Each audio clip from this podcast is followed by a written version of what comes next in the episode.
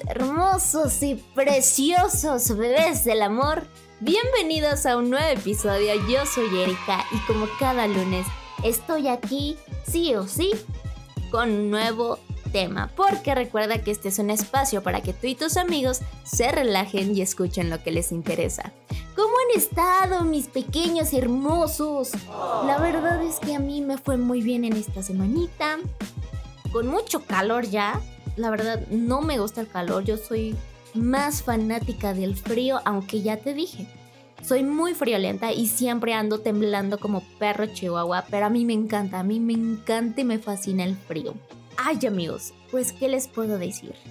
El día de hoy te traigo un tema, uff, de verdad, no saben lo fascinada que estoy.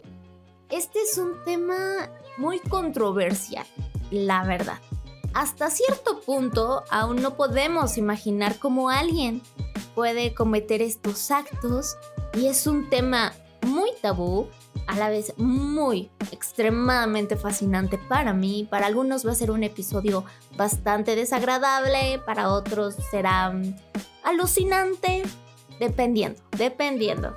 Yo sé que tú ya viste el tema. De verdad estoy muy ando muy chifladita el día de hoy porque es un tema que a mí me gusta mucho. No lo había investigado como tal, ya sabía un poco sobre este tema, pero ya sabes que aquí yo te investigo, aquí yo te doy toda la información y esta ocasión te voy a dar datos curiosos y también te voy a dar algunas recomendaciones sobre películas relacionadas a este tema. Así que ya, ya por favor, vamos a pasar con el tema, porque el tema de hoy es el canibalismo. Pues esto se da cuando un integrante de cualquier especie se alimenta de la carne de otros ejemplares de su misma especie. Es una práctica común en el mundo animal. y tú así de ¿qué? ¿Cómo? Sí, solamente en el mundo animal es una práctica común. No te me espantes pues 1500 especies se han documentado que en algún momento de su vida han practicado esta actividad. Pero en especial en este capítulo te voy a hablar sobre seres humanos que comen otros seres humanos. Ocurre frecuentemente con personas con alguna patología mental o por motivos religiosos, culturales o como un método de supervivencia. Pero ¿de dónde vino todo este rollo? ¿Quiénes fueron los primeros caníbales? ¿Qué les pasa por la mente de estas personitas? Pues como dice nuestro amigo Jack el Destripador, vámonos por partes. La palabra caníbal nace de los españoles al ver que los indígenas taínos comían carne humana.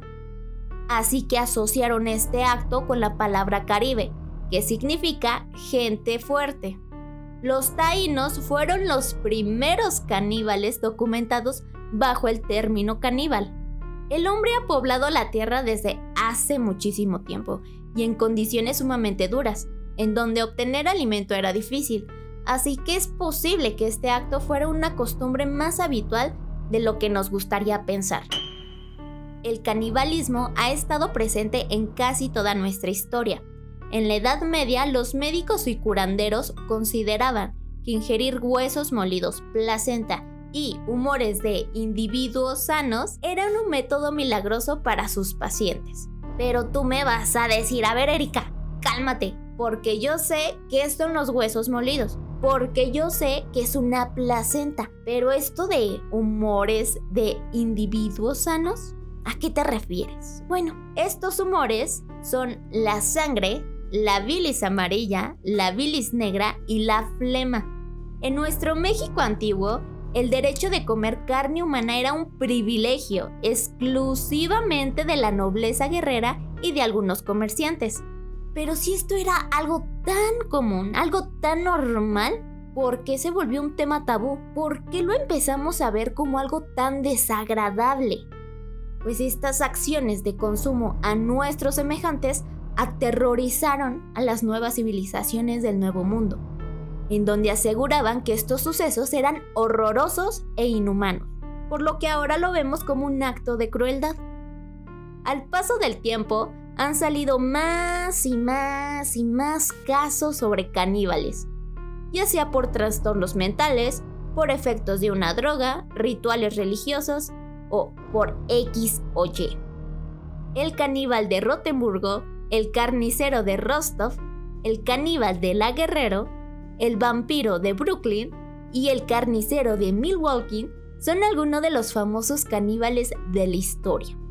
Claro que no te voy a decir las historias de estos caníbales porque la verdad el capítulo se haría muy extenso, demasiado extenso. Y si tú eres como yo que mira los temas rapiditos, pues no, no nos conviene. Ya si a ti te interesa que yo hablara sobre alguno de estos caníbales o de algún asesino serial o de otros temas, ya sabes que nos puedes contactar.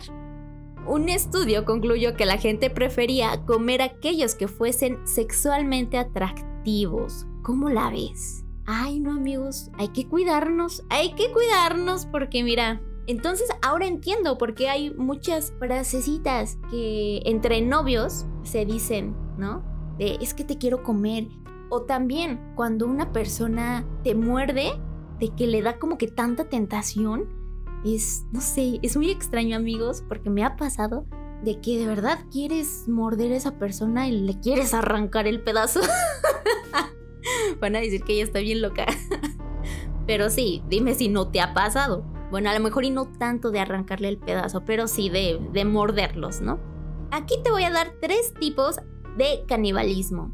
El canibalismo de sobrevivencia es cuando se da en situaciones donde es superior la necesidad y las ganas de vivir. Dichas circunstancias pueden originarse por efectos naturales. Un ejemplo, cuando hay una tormenta que provoca naufragios, bueno, pues tienes que sobrevivir de algo. Y si te toca hacer este acto de canibalismo, lo vas a hacer, sí o sí. También puede ser provocadas por el mismo hombre como en las situaciones de guerra. El autocanibalismo, bueno, ya como lo dice, es cuando una persona se come alguna parte de sí. El patológico se da por personas o colectivos que sufren alguna enfermedad mental. Esto conlleva que pueden asesinar y comerse a sus víctimas. Y estas son las tres tribus que son las más peligrosas en todo el mundo. Los hombres leopardo en África Occidental. Ellos creen que pueden ser poseídos por los espíritus de animales carnívoros. Cuando están en trance llevan a cabo asesinatos y el canibalismo es un ritual para fortalecer el grupo. Los monjes Angori en India consideran que el canibalismo les da poderes sobrenaturales y les evita el proceso de envejecimiento. Algunos monjes también ingieren sus propias heces.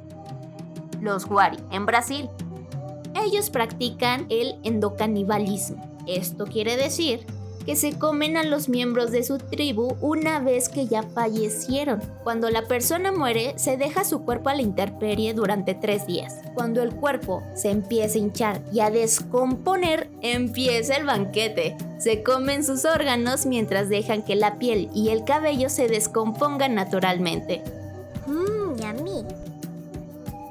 Y en esta ocasión te voy a recomendar algunas películas relacionadas a este tema que yo he visto, que me han gustado y por eso, por eso te las voy a recomendar.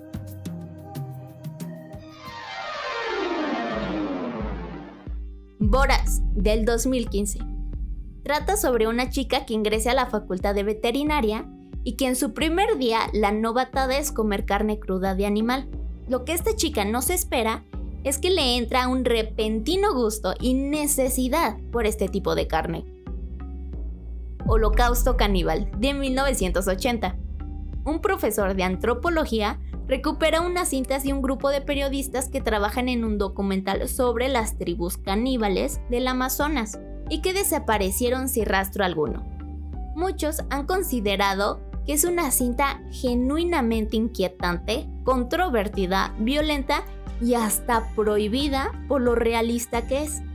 Si tú no eres de un estómago fuerte, de una vez te digo que ni la veas, de verdad. Es una película que a mí me gustó, yo no la sentí tan fuerte, porque he visto creo que cosas peores, pero de verdad creo que para muchas personas sí les causa hasta cierto punto algo de nerviosismo. Y claro, claro que no iba a dejar afuera la franquicia de Hannibal Lecter, porque si tú no sabes quién es, no tienes ni idea de quién es Hannibal Lecter, bueno, yo te voy a decir, es el asesino más emblemático de la literatura, el cine y la televisión. Apareció por primera vez en la pantalla grande en 1986 con el título El cazador de hombres. En 1991 con El silencio de los inocentes, Hannibal en el 2001, El dragón rojo en el 2002, Hannibal el origen del mal en el 2007 y Hannibal como una serie de televisión del 2013 al 2015 y cuenta con tres temporadas. Por supuesto que te recomiendo estas películas. Si tú ya las viste o las vas a empezar a ver, me encantaría que me dijeras qué te parecieron, si te gustaron, si no te gustaron, si a lo mejor fueron muy fuertes para ti, porque puede ser también. Ya sabes, como todos los lunes, te deseo el mejor inicio de semana. Sabes que yo te amo mucho, que yo espero que te vaya súper bien, que no te me estreses. Por favor, esperemos que en esta semana nadie se estrese. Y recuerda que nos puedes seguir en nuestras redes sociales. En Facebook estamos como con espacio texto y en Instagram estamos como con guion bajo texto con doble O. Esto fue el canibalismo. Y recuerda que cada lunes hay un episodio nuevo con alguno de tus temas de interés. Y sin más, yo me despido. Yo soy Erika y hasta la próxima.